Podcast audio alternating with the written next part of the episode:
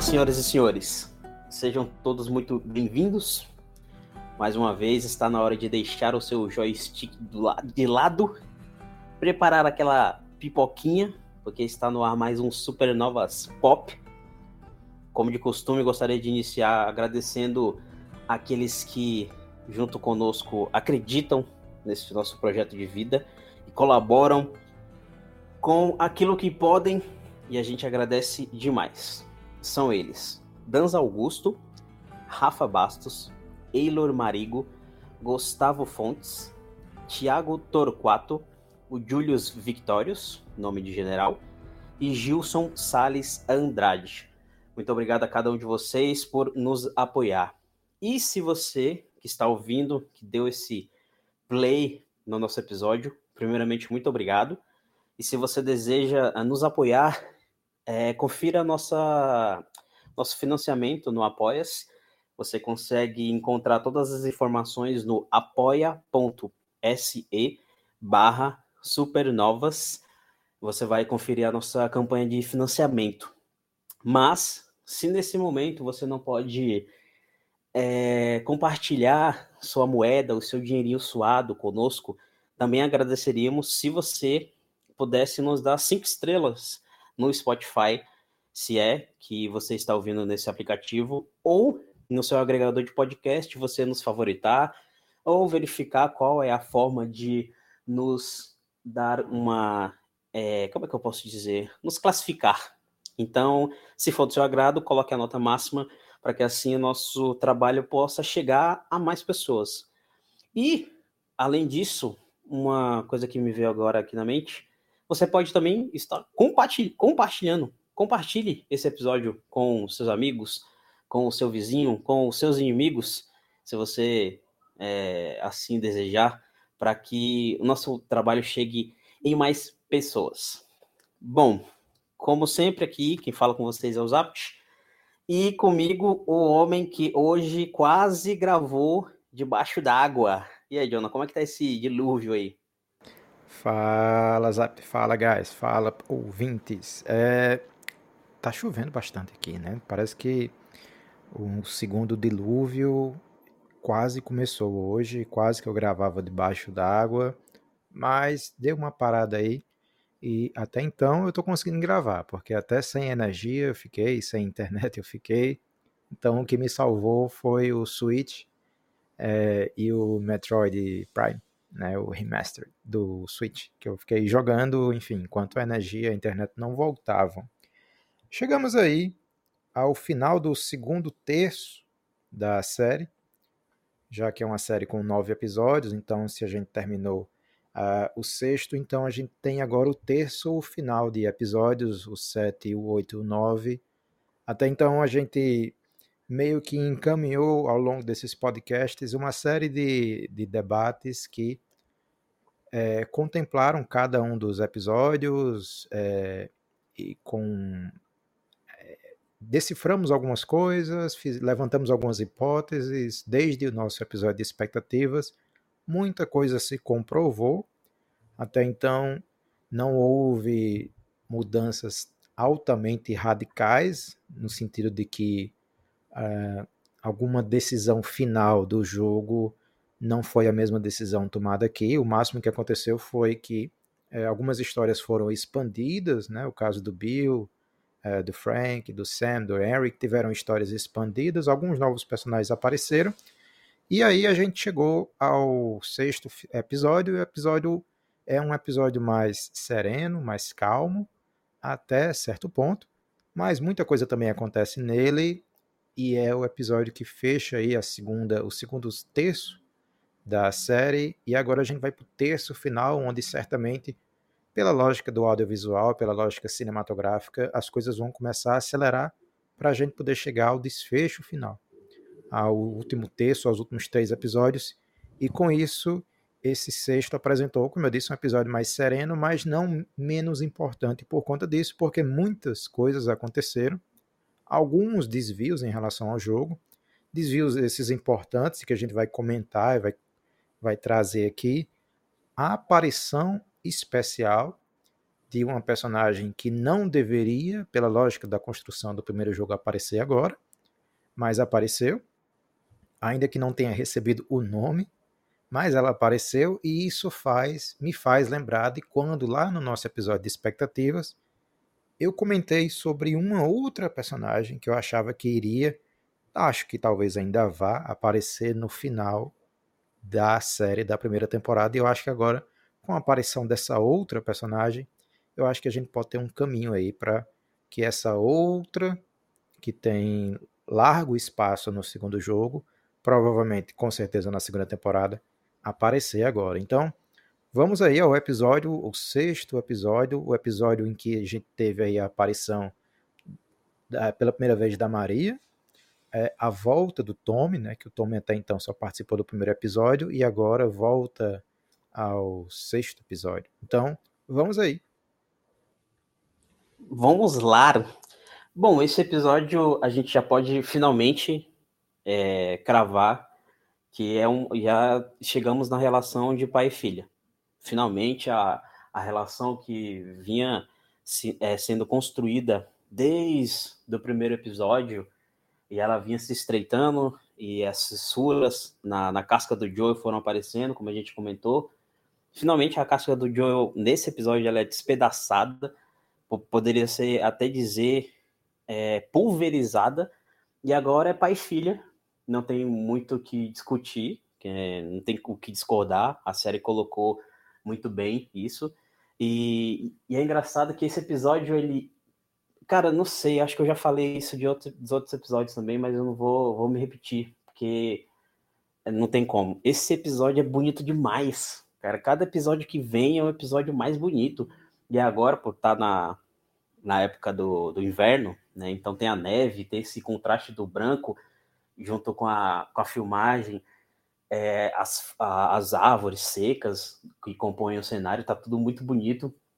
E começa com uma, como é que eu posso dizer, uma cena inusitada do, do Joel rendendo um casal de idosos. E aí a gente, é, a, a, a princípio, pensa que vai acontecer um desfecho nível filme do Tarantino, porque é apocalipse e, qualquer deslize é motivo para acontecer uma desgraça. Mas não, é uma cena bem leve. A senhorinha que está na, na cadeira é bem tranquila, o marido dela mais assustado, o Joel tá ali apontando uma arma para ele, mas depois já guarda, e aí ele fica conversando com um casal de idosos, e aí eles dão o, as coordenadas, né? Porque eles estão atrás do Tommy e ainda para concluir essa missão que o Joe tem de levar ele até um vagalume, para que ela vá até a base e conclua o que a Marlene quer com ela, que até então a gente sabe que é a criação de uma vacina para a situação que se encontra a humanidade. É, esse episódio, ele é como eu falei, o, o Jonah, se eu não me engano, ele discordou, mas eu acho que ele foi o que teve mais referências do segundo jogo, porque ele mostra o cenário do segundo jogo como, como é já. É, eles, inclusive, no segundo jogo, é um cenário que a gente é apresentado no inverno. Tem aquela pessoa lá que o Jonas citou no começo. É, a gente não vai falar porque é uma personagem muito importante para fase da Ellie no segundo game. Então, como ela vai aparecer só possivelmente na segunda temporada, a gente não sabe, né? pode aparecer mais ainda nos episódios que faltam. Então a gente não vai comentar e não vai falar nenhum nome dela, mas é aquela garota que aparece espiando a Ellie. Então a gente só vai deixar isso aqui no ar, para quem não conhece o, o, a saga do jogo. E é, é, finalmente o episódio que a gente vê o, o Joel se abrindo é, de uma forma que a gente não tinha visto antes. E isso foi, sim, me pegou desprevenido. É, eu vou comentar um pouco mais lá para frente, mas esse episódio ele finalmente deixou claro qual é a relação de Joel e Ellie, eh, se é que se tinha alguma dúvida que chegaria nesse ponto. Esse, esse começo do, do episódio é muito fofinho. Ele é muito fofinho porque é uma situação atípica, no, no sentido de que o Joel e a Ellie estão passando por um momento muito delicado, porque eles têm que chegar onde eles têm que ir e ao mesmo tempo a insegurança, né? Tudo aquilo é muito novo, principalmente para Ellie.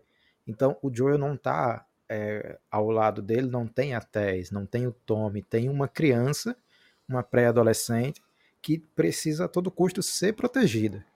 Então quando ele chega naquela cabana, é, ao mesmo tempo é um desconforto e ao mesmo tempo é um alívio, porque a, é, o, Joe, o Joe é uma pessoa muito séria, né? E a Ellie também, de certa forma, apesar da Ellie ter mais esse lado cômico e brincar com ele.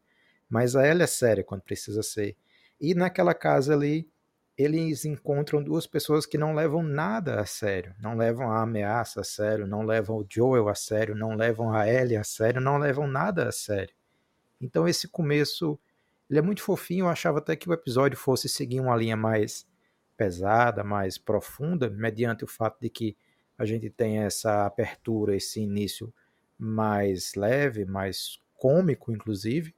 E não, né? O episódio se prova como, claro, com exceção dos momentos em que o Joel tem conversas mais sérias com o Tommy, né? Que o Joel mesmo, como você fala, ele se abre nesse sentido, né? A, a, a armadura que ele, que ele a, a invisível armadura que ele tem é, se abre um pouco, né? As peças vão, vão aos poucos. Isso já é um reflexo também das coisas que vão acontecendo com ele, que a gente já foi vendo, inclusive do episódio do Sam, do Henry, que o Joel foi finalmente foi tocado mais profundamente por toda aquela situação. E aí ele, ao mesmo tempo que tem que proteger a Ellie, precisa também avançar na, na missão, no objetivo dele, que ele está também procurando o irmão é, aquele começo ele é muito bem-vindo, né? A série, como a gente sabe que, ao menos no jogo, né? Não é um spoiler, é apenas um comentário. É, como aquele a gente sabe que essa cidade volta ainda a aparecer, eu ficaria muito feliz que esses dois personagens, o casal de velhinhos, também voltassem a aparecer, porque eu acho que essas participações especiais que a gente tem tido até agora na série, todo mundo tem morrido, né? Obviamente a gente sabe que muitos personagens morrem mesmo na série. E alguns não, né? Mas a gente não vê mais, como é o caso do Bill, né? O Bill não morre no jogo, mas também não volta a aparecer. E na série ele morre. A Tess morre, né? O Samuel Henry morre, né? O... E aí a gente sabe que tá todo mundo morrendo, né? Então seria interessante, como a gente sabe que é, a cidade volta a aparecer, que eles voltassem a aparecer também, dessa vez já dentro da cidade. Eu acho que seriam duas adições bacanas, né, porque tem muita gente naquela cidade que acaba é, tendo um, um, certo destaque, não muito, mas um certo destaque. Uh, inclusive, é, vários pontos daquela cidade estão no jogo, né? E a série mostrou como aquele salão, né? Uma espécie de salão, um bar, uh, que eu acredito, acho que muito verdadeiramente, que aquele bar, aquele salão, é aquele mesmo bar do segundo jogo. Claro, é o mesmo é o mesmo é a mesma cidade, né? Mas é o bar do segundo jogo daquele personagem que tece, inclusive está com as mesmas luzes. É, que tece um comentário que logo é rebatido de forma muito cômica e sarcástica pela Ellie, né? Então é um, acho que deve ser, um, deve ser uma tirada que vai aparecer mais na frente no segundo jogo provavelmente, até porque ainda o contexto para essa piada da Ellie e para o que ele diz ainda não foi criado na série. Exatamente. Esse contexto vai ser criado agora no próximo episódio, quando a Riley vai aparecer, e não é o spoiler também, a gente já sabe que está nos trailers, então a Riley vai aparecer. Então esse contexto do comentário que essa pessoa que ainda não apareceu, e não sei se vai aparecer faz, vai ser engendrado pelo próximo episódio. Aí a gente vai ficar sabendo um pouco mais do passado, passado presente, né, da Ellie, as coisas que a Ellie ainda não conseguiu contar, mas aí o episódio vai mostrar pra gente. Então eu acho que esse começo pré-Jackson, né, pré chegar à cidade, antes de chegar à cidade, ele é muito, muito legal, ele é muito bem-vindo, porque adocica aí, né, o episódio. A gente vem de um episódio muito triste, um episódio pesado, um episódio, enfim, que termina como termina. E fazer essa ligação, né, eu até lembro que a gente no, no, no, sexto episódio, na gravação sobre o quinto episódio, na verdade, a gente foi, a gente comentou sobre como esse episódio ele desperta mais a, a inversão emocional do Joel da Ellie, né? Um fica mais parecido com o outro nesse sentido, que um que o outro deixou de ser, o, a, a, o que o Joel deixou de ser, a Ellie passa a ser e vice-versa. E aí, quando a gente tem aquele final e tem esse início, eu acho que é uma boa forma da gente ter é, uma quebra bem-vinda no jogo, no, na série. É, é, na série. E é bom, e, cara, esse episódio é a série toda, né? Mas eu vou ficar me repetindo porque não tem como. Essa série é absurda. É, eu acho foda como essa série ela faz a história andar. A gente, obviamente, ele respeita muito o episódio anterior, tanto é que ele começa com a cena, é meio que um flashback, né, do, do que aconteceu com os irmãos no episódio anterior. Só que ele não se prende a isso e ele faz a história andar, dando inclusive um salto de três meses, né? dá três meses de, dos acontecidos do episódio anterior e como que as, esse episódio e a série mostram que ambos evoluíram, principalmente a Ellie, depois daquilo que aconteceu, só que sem ter que ficar falando ou sem ter um diálogo expositivo. É, por exemplo, o Joel, ele dorme tranquilo e acorda assustado, e a Ellie já tá com o rifle em punho, guardando ele, sabe? E antes disso, é, os dois é, negociam quem vai ficar com os turnos. Né? Então agora o Joel confia na Ellie para que ele durma e ela o guarde. Então é uma evolução da relação dos dois que a gente vê o episódio mostrando, sem que é, ele, ele precise explicitamente falar que a Ellie foi treinada um pouco mais, que o Joel confia mais na Ellie a ponto de deixar ela é, guardar ele enquanto ele dorme, né? Então é um, um episódio que mostra muito é, que a história evoluiu enquanto a gente não estava vendo, enquanto a gente estava esperando o episódio chegar, mas ela mostra para que a gente não fique perdido e mostra isso de uma forma bem inteligente. É, e, eu, e eu não sei, não sei se é uma impressão minha, mas a série de novo mostra uma ponte. Eu já, acho, se não me engano, é a terceira ponte que aparece na série. Sempre tem essas transições. Tem uma ponte antes da, da Tess morrer, essa não tô bem lembrado. Tem uma, uma ponte é, quando o Joel começa a ter mais empatia com a Ellie, cuidar dela. E tem essa ponte que depois que eles atravessam, aí eles vão encontrar com aqueles. É, aquele povo de, com cavalo, os, os Rohirrim lá, os Rohirã, do Senhor dos Anéis e vai ter aquela cena bem tensa. E essa é uma, uma, cena que eu quero voltar depois, porque me levantou uma outra discussão que a gente teve quando a gente gravou o do episódio 3. É, e aí, depois disso, ele encontra o Tommy, e aí a gente vê que o, o Joel tem uma, uma segunda mudança. E tem uma mudança mais drástica em relação ao personagem que a gente havia é, estava acompanhando. Então, não sei se a série usa essas pontes para simbolizar essas transições do, de personagens. É, e aí, cara, esse, esse episódio ele tem uma, uma, uma coisa que eu gosto pra caramba dele, que ele mostra o, o, o cenário e ele vai, como é que se diz, ele vai pontuando para você saber quando acontecer os momentos importantes, é, é, é como Ozark. Não sei se. Acho que o, o John não conhece essa série. Conheço, essa série conheço, gosto muito. Que mostra o que vai acontecer. Jason, Jason Bateman e a Laura Linney. Nossa, foda demais. Ele meio que mostra um elemento para você saber, ó, quando esse elemento aparecer, é que vai acontecer uma coisa muito importante. Então, nesse episódio, ele começa a colocar é, sim, os símbolos da, das girafas, que é uma coisa que a gente já citou no episódio anterior. Só que a, a primeira girafa que apareceu era uma pelúcia que estava desgastada, estava velha, debaixo de um carro. E nesse aparecem duas girafas. Aparece a pelúcia, que é a mesma pelúcia que apareceu no, na primeira vez, só que agora ela está novíssima. E aparece um quadro que é, que é literalmente a foto de uma girafa mesmo, do animal. Tipo Animal Plant. E guardem isso, porque é uma das cenas mais simbólicas, e isso eu não tô tirando assim, não, eu não desvendei esse mistério, tá, tá escrito no, no artbook oficial do jogo. É uma cena que simboliza muito a jornada e aonde que essa jornada vai chegar desses dois, do Joel e da Ellie. Então é um episódio que colocou muitos pontos né, como se fosse um tabuleiro de xadrez, moveu muitas peças e meio que preparou a gente para o que vai acontecer. Então, é como o Jonah falou, teve os três primeiros episódios para a gente conhecer o terreno, três episódios paulada, e depois vai ter os três episódios para a gente dar aquela, sabe, perdeu o fôlego mesmo. Então, é foda. Esse episódio ele, ele andou com a história e preparou o terreno para algo fenomenal lá na frente.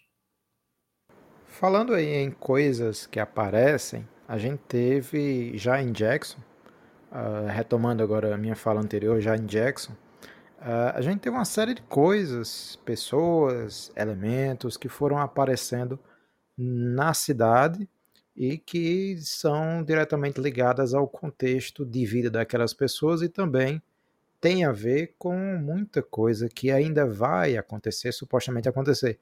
Mas antes de falar desses elementos, é, eu queria só falar de algo que não apareceu e não é desse episódio em si. Uh, agora que a gente já está mais avançado, né, então eu vou voltar três episódios, especificamente para o episódio do Bill e do Frank, Uh, gente, engraçado como a gente sempre acaba retor retornando a esse episódio, né?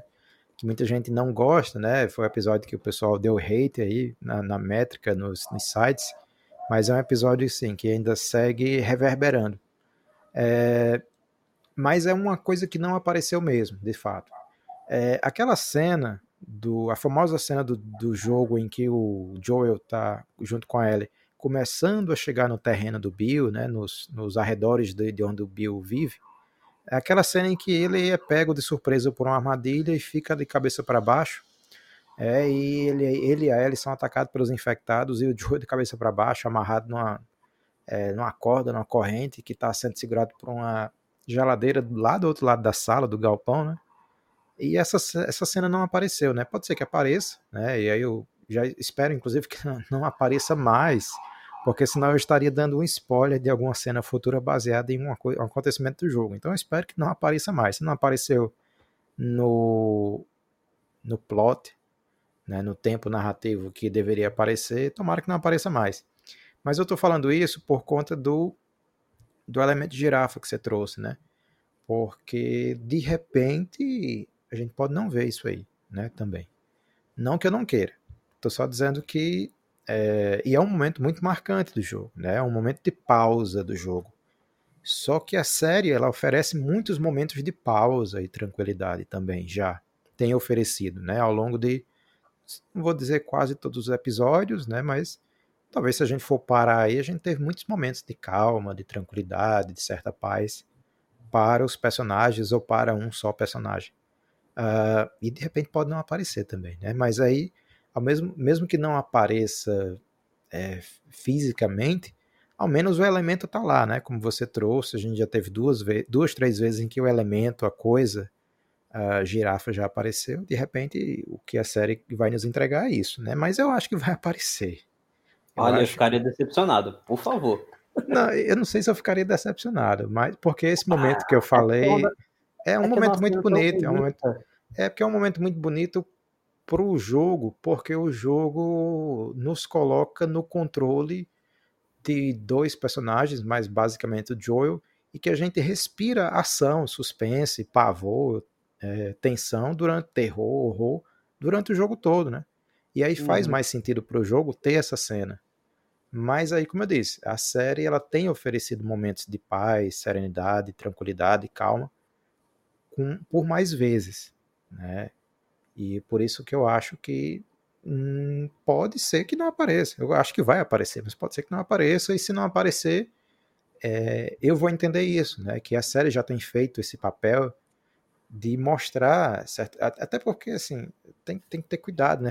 Porque a gente está falando de algo que se for feito digitalmente, é. Né? É verdade. Se for feito digitalmente, pode ser que não dê tão certo. Pode ser que digitalmente é, frustre. E a gente sabe, a gente sabe que é uma série de orçamento muito alto. Mas aí até que ponto vale a pena construir digitalmente, é, produzir digitalmente algo que se for, se não ficar, se não ficar igual, se não for uma, uma coisa a nível Pixar, pode ser que Pixar, obviamente eu estou falando de animações, mas no sentido de, de, da tradução visual pro real de algo digital, né? Uh, se não ficar, por exemplo, para não ficar na Pixar, se não ficar no nível do que o Rei Leão fez, né, a, a, o live action, pode ser que. E a gente tá falando de um filme milionário. A série também é, mas a série tem que dividir o orçamento dela em nove episódios. Então, uh, ah, 100 milhões, sei lá, 110, 120, quanto, acho que deve ter sido uns 100 milhões o orçamento dessa série, mas precisa dividir para 10, para 9 episódios, né? E tem as cenas que são mais caras. Mas, é... o Jonah, hum. a HBO, ela fez três dragões. Pô, dá pra fazer. A, agora, né? Ela fez três tá. dragões agora, mas então, aí. Então, gente... a casa do dragão é perfeito. É, perfeito, não, é. Dá pra fazer, vai. Mas não tira isso de mim, não. Mas aí. Não, mas aí, veja bem, é, essa discussão é muito boa, porque é o seguinte: assim, em grande parte, né, não, não sempre, mas em grande parte a gente tá vendo os dragões à noite. À noite, ou pelas nuvens, ou muito então distantes. Faz à noite. É. E aí. E aí, assim, eu tô só colocando isso para que ninguém saia frustrado, né? Pode ser que não aconteça. É, sabe por Mas que eu que acho que vai acontecer. É, sabe por que eu venho batendo nessa tecla? É como eu falei, é porque eu não posso falar, porque se eu contar o contexto, estraga toda a experiência e a, como que o telespectador, quem for assistir, pode absorver essa cena, quem obviamente não viu.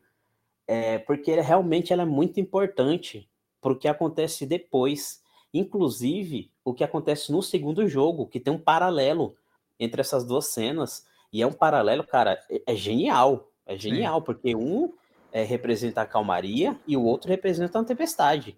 Isso é muito foda. Então, se deixar isso de lado, assim, eu, eu vou sentir falta, obviamente, vou sentir falta, não vou. Mas, obviamente, se não tiver também, a série tá, para mim, tá 10 até agora. Mas se não tiver, e se colocarem, por exemplo, uma outra cena simbolizando a mesma coisa, por mim, segue, segue o jogo, igual fizeram com a história do Bill e do Frank. Agora, segura essa, essa, essa discussão que a gente está tendo agora. Deixa eu só voltar antes de, de, de não sei para que, que lado você vai, mas deixa eu só voltar. Como a série tem feito alguns. Tem, tem, tem apresentado alguns elementos da segunda temporada, ou melhor, do segundo jogo. É, pode ser que aquela cena de calmaria do segundo jogo venha parar aqui. Eu acho que eu acho que faz um certo sentido, né? Mas aí é uma outra discussão. A gente teria que, inclusive, é, a gente poderia ter falado isso no nosso episódio de expectativas, né? Mas aí eu não sei para que para que lado você vai arrumar agora. Eu ia falar ainda das outras coisas que apareceram em Jackson, mas se você vai para não, eu vou segurar nisso aí. Eu vou trazer um ponto que você apresentou lá atrás. Tá. Lembra quando você falou que aquela certa pessoa pode aparecer eu não tô falando da que aparece nesse episódio, tô Sim. falando da, do parte 2. Uhum. E se eu te disser que eu acho que eles já deixaram um indício de que ela vai aparecer mesmo. Ou ela já apareceu, só que não da forma que você queria. Porque repare, o grupo que essa pessoa faz parte, como o The Last of Us gosta de brincar com essa é, metáfora entre os animais, ele tem um nome de animal também, você se lembra? Tem. Tem um nome de animal. E esse mesmo animal, ele aparece como posição de, tipo, farejamento, né? Não sei se essa palavra está correta. Tá farejando algo, uma presa, em cima da cabeça do Joel quando os dois estão comendo. Então pode ser um indício aí, já deixou esse easter egg. É uma coisa meio Hitchcock, sabe? Naqueles. No, no Psicose, que ele coloca aquelas aves de rapina, umas estão descansando, outras estão mais brutas, então, agora eu bati o olho nessa cena, eu falei, caralho, velho, e se eles já colocaram isso para deixar o quem pegou pegou. Eu olhei agora e falei, ó, acho que tem coisa aí. Então pode ser já indício daquilo que você falou de que essa personagem possa aparecer. É, e eu acho que ela vai aparecer. Não agora. Lá pro finalzinho, que é onde faz mais sentido que ela apareça.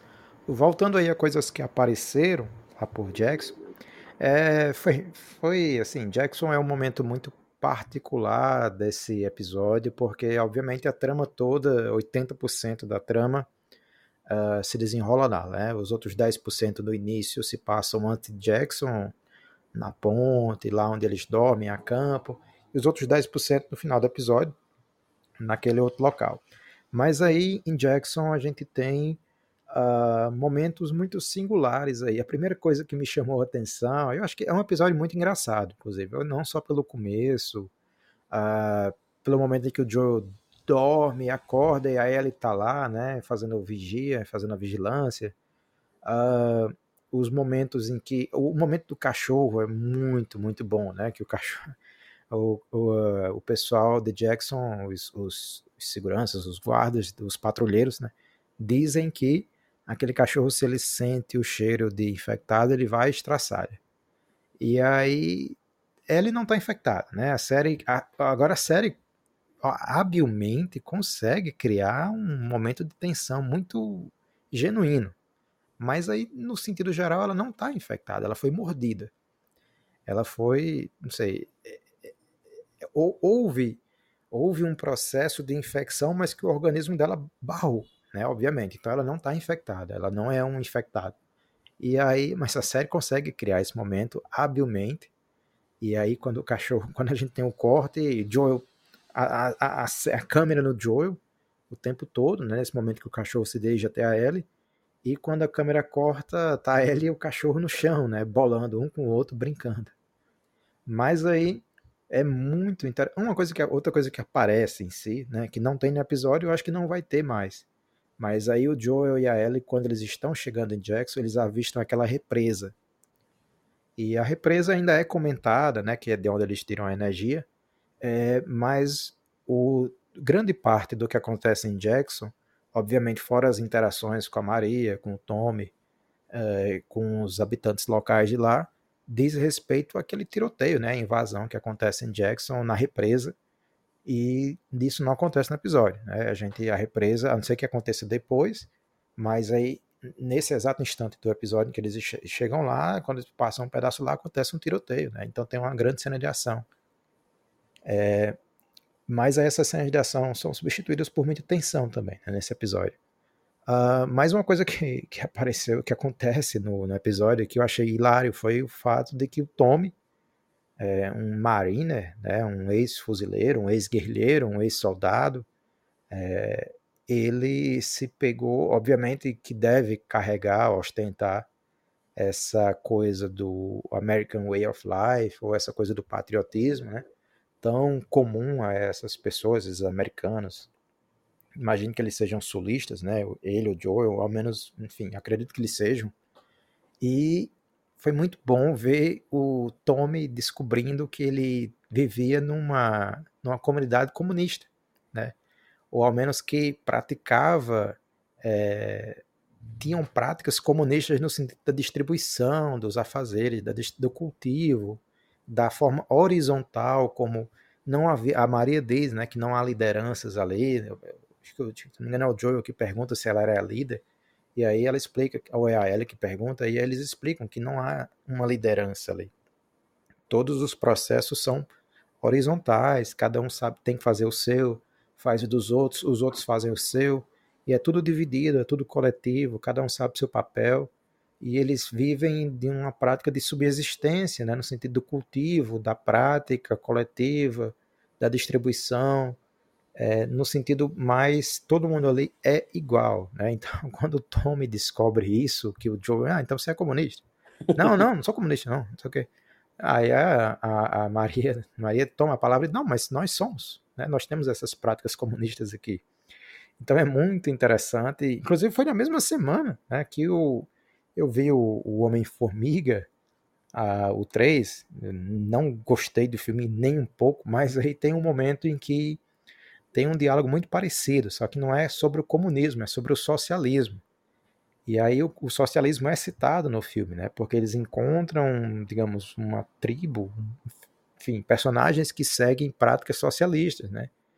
É, enfim, que não tem essa divisão de classes, exploração, expropriação e tudo mais. E aí, tanto em dois blockbusters, né? Um blockbuster televisivo, como Last of Us, e um blockbuster, enfim, cinematográfico, como Homem-Formiga 3, quanto Mania. Então foi muito bom de ver essa disparidade, né? Entre o jeito... Eu não sei se o Tommy seria um, um redneck, mas aí se aproxima de um... Seria um redneck americano, né? É que é, os dois são do Texas. Né? É. Então não deixa de ser, né? Tem, tem, tem arquétipos de um redneck Mas aí mesmo que não sejam, assim, eles têm essa ligação com a cultura da arma, da violência, são americanos, tem o Bill, né? O Bill nem se fala, né? Mas a gente conseguiu se afeiçoar, a série consegue fazer isso. É...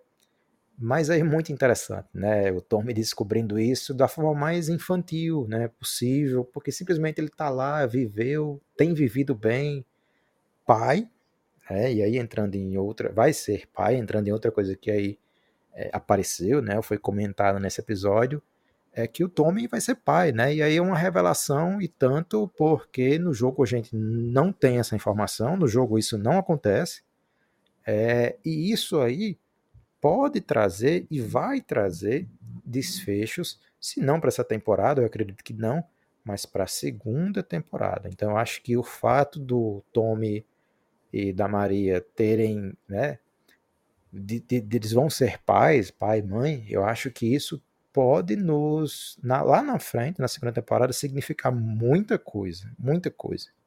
Então essa informação acho que é muito preciosa nesse momento colocada agora justamente no reaparecimento do Tommy, e isso certamente pode ser explorado mais na frente. Agora não, né? Porque o bebê não nasceu, enfim, a não ser que exista uma ameaça. Não parece né? barriga ainda. É, a não ser que exista uma ameaça, né, para ser desenvolvida. O Tommy fique com medo, né? Como ele demonstra, inclusive, ter medo de sair de lá porque vai ser pai.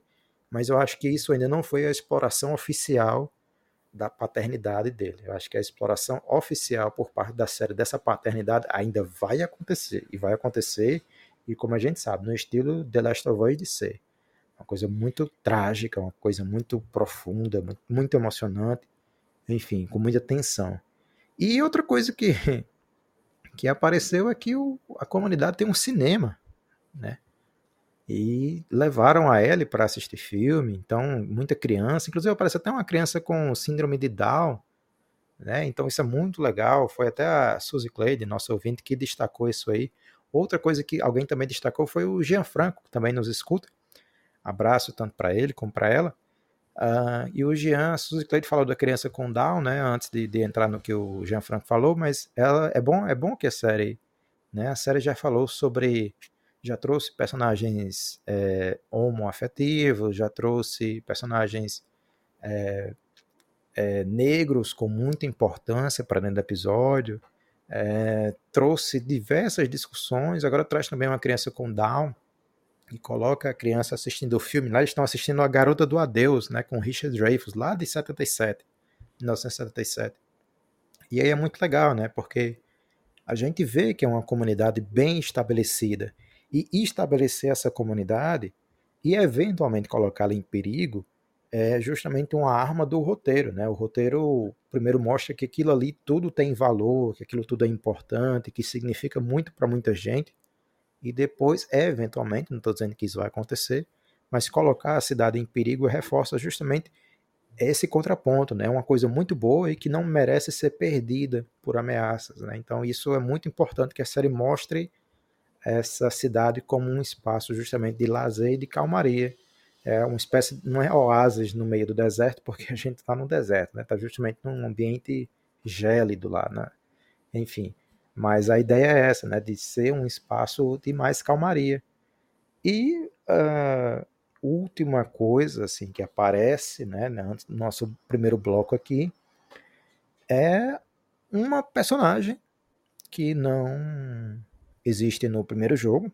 Né? Literalmente, a personagem não existe no primeiro jogo não é citada, não existe, não existe nenhuma dica que ela vai aparecer. E é uma personagem do segundo jogo. E aí, se a série não tivesse sido renovada, é, esse aparecimento certaria, certamente iria inflamar né, os fãs, iria motivar os fãs a pedir a segunda temporada. Mas aí a gente já soube lá atrás, no segundo episódio, que a série já tinha sido renovada. Então é um tipo de cena, inclusive, que se a série não tivesse sido renovada, essa cena em específico, ela poderia ter sido cortada sem nenhum prejuízo à narrativa. Porque é uma cena em que a Ellie, a Maria, o Joe e o Tom estão conversando naquele salão principal e uma personagem está por trás de um pilar observando a Ellie, né, observando de um olho só, porque está com metade escondida, metade aparecendo, e está observando a Ellie e a própria Ellie nota, pergunta o que ela quer do jeito dela, né, mais bravo, e a personagem então se vai. mas foi o esse meio segundo, esse um segundo foi o suficiente para quem já jogou o segundo jogo saber quem é. E a gente sabe o quão importante essa personagem é. Então, outra coisa que apareceu e que é bem-vindo, né? E a gente, como a gente vai ter a segunda temporada, então essa, essa, essa aparição aí foi muito importante, muito simbólica é, para esse episódio. E, e essa aparição, ela ainda já conversa diretamente com o próximo episódio, né? Então, a gente já, sim, já sim. se prepara já para o que vai acontecer no próximo episódio. Exato, porque tem a Riley, né, por vir aí, então essa outra personagem não é, essa personagem que apareceu, não é spoiler, não é a Riley.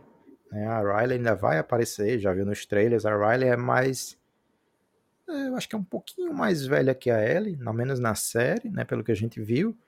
Se não for mais velha, é pelo menos maior, né, maior em estatura. Mas essa outra personagem, ela tem mais ou menos a idade da Ellie, essa que apareceu na série, uma aparição muito relâmpago aí. Bom, cara, essa, esse episódio, ele é como eu tinha falado no começo, ele desaparece com qualquer resquício que o Joel possa ter de resistência. E eu digo isso é, com total certeza, obviamente, quem assistiu o episódio sabe. E isso ele é demonstrado de duas, três formas, na verdade. É, que agora ele confia mais na Ellie, então a gente tem uma, uma mudança dele de comportamento perante ela, até mesmo na, na escolha do, do clima, né? Porque assim, a gente sabe que a dor que o Joel tem, ela pode até ficar um pouco mais, é, como é que eu posso dizer, adormecida, mas uma hora ela vai voltar a ser cortante como o frio, como esse, como essa essa estação do ano que é tão é, opressiva, né? Opressora, na verdade.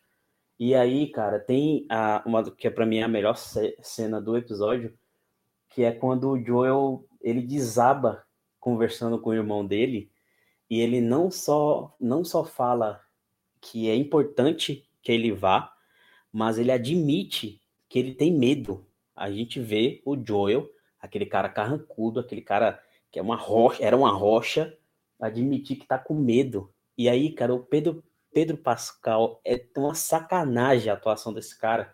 É tão foda que ele vai falando e o, os olhos marejados, e você vê aquele homem ali se desmanchar na sua frente e, e colocar todos os sentimentos que ele estava segurando, sabe-se lá quantos anos, desde que a Sara se foi. A gente viu esse cara jogar o corpo de uma criança para incinerar como se fosse nada sabe? A gente viu esse cara é, espancar um guarda porque ele lembrou daquele dia em que tiraram o bem mais precioso dele. Espancou o cara até a morte.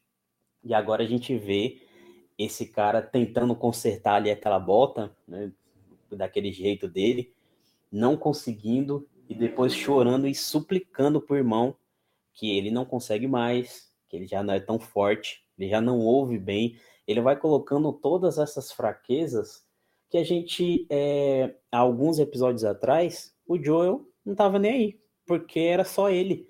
E, e ele tratava a Ellie como carga. Agora ele já não trata mais a Ellie como carga. Ele trata como aquilo que ele não quer perder de novo. Isso é uma coisa muito interessante que a série já fez, é a segunda vez que ela está fazendo, que é colocar a, a gente é, para entender que o Joel, e agora eu não me entenda mal, porque como a gente falou no episódio anterior, em The Last of Us é muito difícil você colocar o bem e o mal, o que é o certo e o que é o errado. A, gente, a série está colocando o Joel como um cara egoísta. Ele fica com raiva, meio com uma ponta de inveja, porque o irmão é, dá a notícia de que vai ser pai. Ele fica, a gente sente, né, que ele tá com essa, esse um pouco de inveja, porque enfim, ele perdeu a filha, agora o irmão está com uma família já sendo estabelecida, e, e, ele sai com aquela, com aquela dor no peito, né? E aí, cara, a série, nossa, que covardia que a série faz. Ele coloca uma, uma, uma mulher, uma moça, com o cabelo parecido com o da Sarah, e o Joel Wally tem aquele, sabe, aquela ilusão, ele se perde naquilo, querendo acreditar que possa ser a filha dele mesmo. E aí depois ele fala isso, ele fala assim, cara, eu não consigo, porque se eu for. É, basicamente ele tá falando isso, né? Ele fala isso, mas A gente entende, pelo menos eu compreendo que seja isso. Se eu for, eu vou passar por, aquilo, por aquilo tudo de novo. E eu não quero, não quero passar por aquilo. E aí a série prepara o, a gente porque vai acontecer depois, né, que a gente vai acompanhar, acompanhar ainda, que é, acho que é a maior discussão do, do primeiro jogo. É o que a gente fala assim, será que o Joel fez certo? Será que o Joel não fez? Então, essa cena em que ele conversa com, com o Tommy e, e assim, ele se abre, né, todos os sentimentos dele, e aí logo depois a gente descobre que a Ellie ouviu e tem todo aquele diálogo dentro da, da casa de, de criança, que para mim é um dos melhores diálogos do primeiro jogo, aqui trans, é, colocado na série também de forma majestal.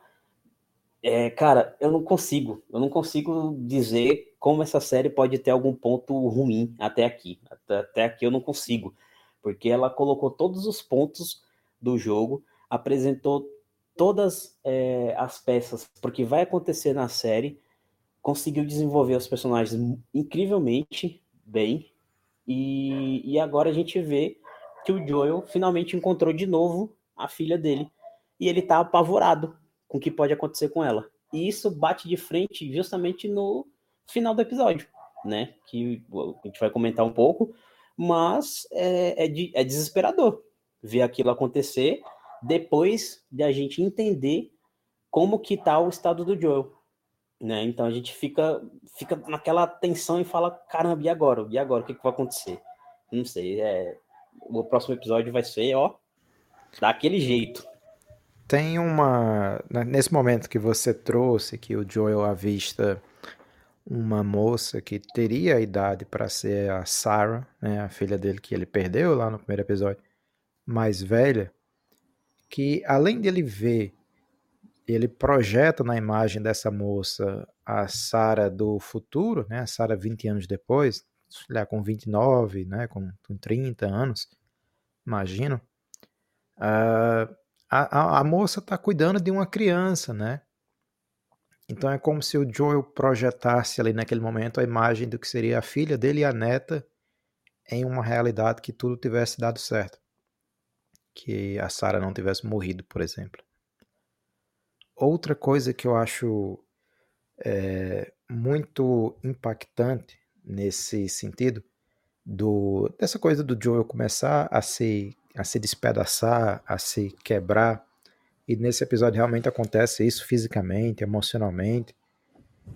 É que o Joel, ele, na conversa que ele tem com, com o Tommy, é, o Joel ainda está muito preso ao passado, né? no sentido de que ele ainda acha que se ele fosse até o Tommy, se ele encontrasse o Tommy, o Tommy facilmente iria com ele. Então, aquela realidade que ele viveu com o Tommy nesses 20 anos que a gente não viu do pulo da série, ela não existe mais, porque como, eu Tommy, como o Tommy falou, minha vida andou, né? A sua ficou parada, mas a minha andou. Eu achei uma comunidade, eu sou importante para a comunidade, a comunidade importa para mim, eu tenho um relacionamento, eu vou ser pai, e eu moro aqui e eu não faço mais parte dessa vida que a gente viveu naqueles 20 anos. E uma outra coisa assim que eu acho que, que quebra muito, né, a Ellie. E aí é uma série sutil nesse sentido, né? A série não demonstra isso, a Ellie não ela não diz, né, mas ela demonstra com um olhar, com uma, uma um, um certo impacto visual no rosto, sem demonstrar muita coisa. Que é que, acho que você falou há pouco, né, da cena em que, acho que é no terceiro, não, acho que é no quarto episódio, né, quando o Joel diz que a Ellie é uma carga. E quando eles chegam em Jackson, né, quando o Tommy e o Joel se avistam, um corre para abraçar o outro e dão aquele abraço, né? E aí a câmera foca na Ellie, né, pra gente ver a reação da Ellie. E aí é quando ela entende, né? É, eu realmente sou carga, família é isso aí.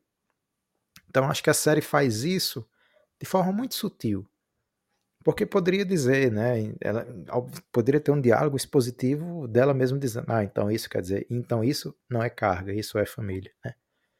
E aí, é, e aí eu vou, eu volto, mas na verdade eu estou avançando nesse sentido, o Neil Druckmann ele sempre dá alguma entrevista, né, participa do podcast do, do, do Troy Baker, e essa semana ele deu uma declaração dizendo que o Joel e a Ellie já se amam, só que eles não sabem demonstrar. E no finalzinho, antes de acontecer a, a cena de ação que leva o cliffhanger pro próximo episódio, a, que eles estão no cavalo, né, e começa a tocar aquela, para mim, a melhor música da, da, do jogo, é, um instrumental, não é música cantada, que a Ellie é, encosta o, o, o, rosto nas costas do Joe em cima do cavalo. E aí é muito difícil para os dois manifestarem um sentimento de, de né, pai e filha, né, que embora eles não sejam pai e filhas biolo biologicamente falando, mas a relação que se constrói é isso. Né? É muito difícil para eles demonstrarem isso aí, porque o Joel perdeu a única coisa que ele mais amou na vida, que foi a filha. E a mulher também, obviamente, né? Mas a gente não sabe ainda. E lembrando que ainda tem isso aí para aparecer, né? Uh, mas aí o Joel perdeu a filha, né? Que era a, a, a única pessoa que ele manifestava mais claramente o que, o que era amor.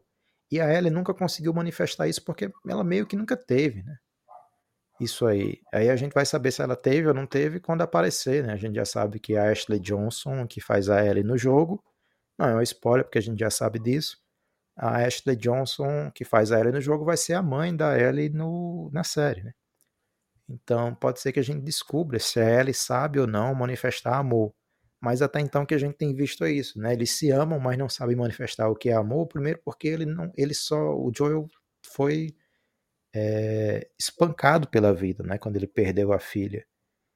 E a Ellie nunca teve ninguém nesse sentido para poder. Ela sempre foi um refém, uma cobaia. Então ela nunca teve essa poss possibilidade de amar e de manifestar amor por alguém. Então, para eles deve ser muito difícil mesmo. Eles se amam, né? têm um sentimento um pelo outro, mas é complicado eles demonstrarem.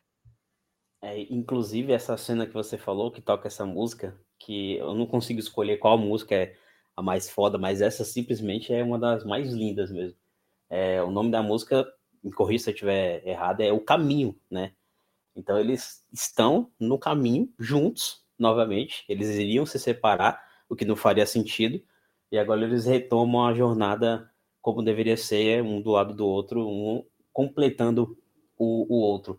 E é interessante essa coisa que você falou de demonstrar carinho, e eu acho que a série até faz isso é, quando a, a Ellie faz esse gesto né, de encostar a cabeça no, no Joel, e o Joel é, conta um segredo para ela, que ele queria ser cantor, né? Então, quando você confia em alguém a ponto de você é, contar os seus sonhos, os seus segredos, é porque você já está envolvido com aquela pessoa de alguma forma e que você gosta dela em um nível que já, já passou, já passou o, o básico.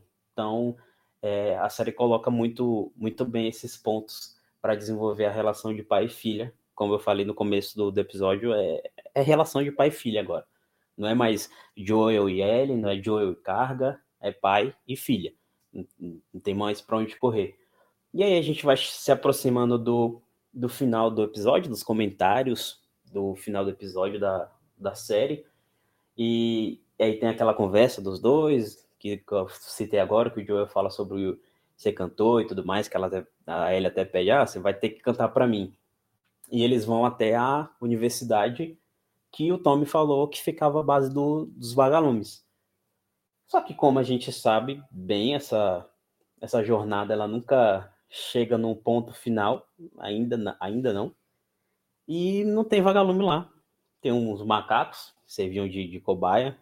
Ainda bem que agora eles não têm mais um cientista para ficar espetando eles, né? Pelo menos uma coisa boa que o Apocalipse trouxe para os animais. Então, um bando de macaco. E aparecem alguns caçadores ali eu achei essa cena, que achei essa cena um pouco assim, como é que eu posso dizer?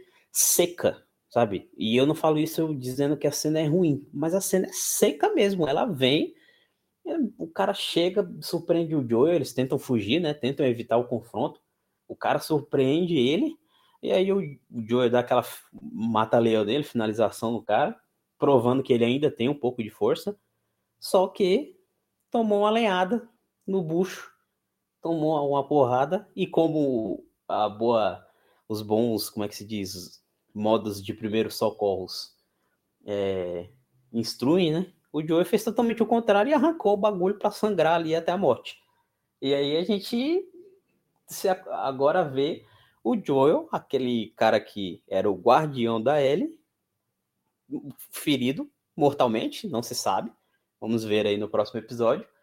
E a Ellie sem saber o que fazer, porque ela não tem mais o seu guia. Então, essa é uma parte do cara. Quando chega essa parte no jogo, a gente fica, sabe? E agora o que, é que vai acontecer? É, é preparando mais uma vez o, o, telespectador, agora no caso, e no jogo o jogador, para uma das cenas mais impactantes que tem no primeiro jogo, que eu não sei se vai ser igual assim na série, mas a gente é, não é segredo para ninguém. No próximo episódio vai conhecer um pouco mais do passado da Ellie. E, e isso que acontece com o Joel é muito importante é, para mais uma evolução da personagem, né? Que agora ela tá sem aquela sua proteção e vai ter que literalmente se virar. Então a gente vai saber se ela sabe é, fazer os Paranauê no Apocalipse, enquanto a gente vai ter um episódio, creio, que com pouquíssima aparição do Joel, ou talvez nenhuma. Não sei se ele pode aparecer só, vai desmaiado, talvez. Então, é, o próximo episódio vai ser, vai ser foda. Vai ser, vai ser insano. É, eu, eu queria só lembrar, inclusive, Zé, é, eu acabei falando do trecho que o Gianfranco falou. É, aliás, eu comentei, mas não trouxe o trecho em específico, né? E é o trecho em que uh, o comentário do Gianfranco foi que esse episódio parece muito um episódio de Faroeste. Eu achei muito bacana quando ele disse isso, porque realmente parece que o gênero desse episódio ele lembra um western, porque de fato a gente tem uh, o cenário gélido, a gente tem muito uso dos cavalos, a gente tem a chegada a uma cidade que fica no meio do nada, a gente tem o bar que parece um salão, a gente tem um tiroteio, a gente realmente parece muito um, né? Se a gente fosse enquadrar dentro de um gênero, pareceria muito com um western mesmo. E tem e até a fuga com o cavalo, né? É, e falando em western, falando em cavalo, é, nesse episódio aparece a estrela, né? A Shimer, no jogo é Shimer, né, no, no, no inglês, mas é. aí é a estrela. Que uh, a estrela, essa personagem que aparece, a aparição daquela personagem que aparece durante meio segundo, um segundo, uh, tem a ver também com a estrela. Viu? Então, assim, é uma cena, inclusive, que envolve a estrela, a Ellie e essa outra personagem no segundo jogo que esse momento específico do segundo jogo foi o maior susto que eu tive jogando o segundo jogo. E tem a ver com as duas personagens, a Ellie essa outra, e a estrela, a Shimer, o, o, o cavalo. Né? Então, assim, foi um momento e tanto aí. Mas era só mesmo para fazer esse retorno aí. A gente já chegou no final do nosso episódio, também comentando aí o final do, do, do episódio, né? Em si, essa cena do finalzinho aí. Vou deixar você voltar novamente. É, é basicamente, só para completar aqui, é, é que essa, essa, coisa assim, que a gente tem que escolher muito bem para o que falar, porque senão a gente começa a falar e vai falando. Porque assim, a série ela coloca, como a gente já apontou diversas vezes, muitas coisas que, que simbolizam o que, vão, o que vai acontecer, só que de um jeito que só quem jogou o game vai saber e vai fazer essa interpretação. Por isso que é tão fácil a gente, eu diria até que é por isso que é tão fácil a gente interpretar os episódios da série, porque a gente conhece muito bem a história. E quando eles chegam lá no, no tal, na tal base dos vagalumes, todo o equipamento que seria utilizado para tratamento médico está destruído, está inutilizado, só tem umas listas e tem um, os macacos fazendo bagunça. Uma coisa que eu senti falta, e eu não sei se tem, acho que não tem nesse episódio, eu não, não tô lembrado agora ah, não, tô vendo a cena aqui agora, não tem mesmo. É o, o gravador que o Joel pega e ele escuta, né, o que acontece. No episódio tem, Jonah? Me lembra, me refresca aí. Não, Acho não, não tem. tem. Então, ele, o Joe, no jogo, né, ele encontra um gravador e aí ele, ele escuta e ele descobre o que foi que aconteceu. Que aquela base realmente tinha muitos médicos, só que deu ruim porque eles foram atacados. Tanto é que o esqueleto que ele encontra tá com um, um balaço na cabeça. Aí é por isso que eu falei que a cena é, do ataque dos caçadores é seca.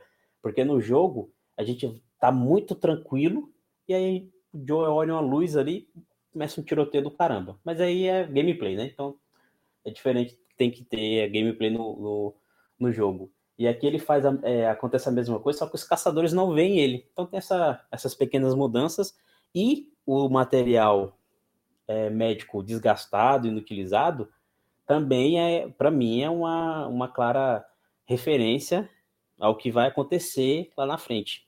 Né? Então fica aí para quem está ouvindo tentar imaginar, tentar adivinhar o que, é que eu estou falando aqui.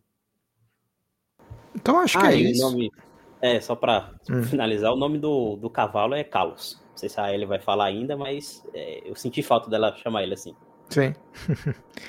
é, então acho que é isso, né? O episódio termina com. E aí, estou falando especificamente agora, um spoiler do episódio, mas se você está ouvindo, suponho que você já assistiu ao episódio. Mas aí o Joel é ferido, cai do cavalo, e aí a gente tem o encerramento do episódio, justamente com a cena em que o Joel fica entre a vida e a morte. Obviamente, a gente sabe que, enfim, não é o, o é claro, uma maneira da série nos motivar a semana que vem a gente tá no episódio, no sétimo, para ver o que acontece. Mas eu acho que tá claro, né, que não vai acontecer o que fica evidente que talvez vá acontecer nesse episódio, porque aí realmente seria muito discrepante aí pro restante do que vem aí na série, na primeira temporada e na segunda, né? Não faz sentido. Mas é, é para quem não. É, a série não é feita só para fã, né? Então isso é um recado, né? Isso é um Exato. recado. Isso é interessante porque nunca foi uma série que foi feita para fã. Né? E isso eu acho bacana. Né? Ah, eu, já, eu sei que ele não vai isso, eu sei que ele não vai aquilo. Mas aí a série não é feita só para você que jogou, só para mim que jogou, só para quem tá nos ouvindo que jogou. A série é, é para todo mundo. Então por isso que as mudanças são necessárias, né? Mudanças que ocorram são porque o roteiro precisa que essas mudanças ocorram. Inclusive, na série a gente tem muito dessa mudança emocional do Joel. Ela é muito fortalecida pelos episódios, um atrás do outro. É, os outros nem se falam, né? Os 4, 5, 6. Porque o 3, o final do 3 também, né? É, porque o que vem aí na frente depende justamente do que aconteceu com o Joel nessa jornada. Então a série faz isso habilmente eu acho que essa construção emocional, ou desconstrução, na verdade, essa desconstrução emocional do Joel, ela vem muito bem a calhar, porque é como se toda a série é, se interligasse para que quando chegar no nono episódio, o último, aí sim, o que a gente sabe que supostamente vai acontecer, baseado pelo jogo, é, tem um impacto na gente ainda maior. Né? Então acho que a série nesse sentido está tá trilhando aí um caminho muito, muito bom para a gente ter aí essa, esse impacto maior no final. Então acho que é isso, né? A gente cumpriu bem aqui, a gente conseguiu falar, acredito que quase tudo que aconteceu nesse episódio. Obviamente não dá para a gente comentar cena a cena, porque não é a nossa intenção, mas mesmo assim, certamente a gente fez destaques importantes sobre o episódio, uh, sobre os rumos do episódio até aqui e também um pouquinho sobre o que vem aí, até mesmo pincelamos coisas sobre a segunda temporada de The Last of Us.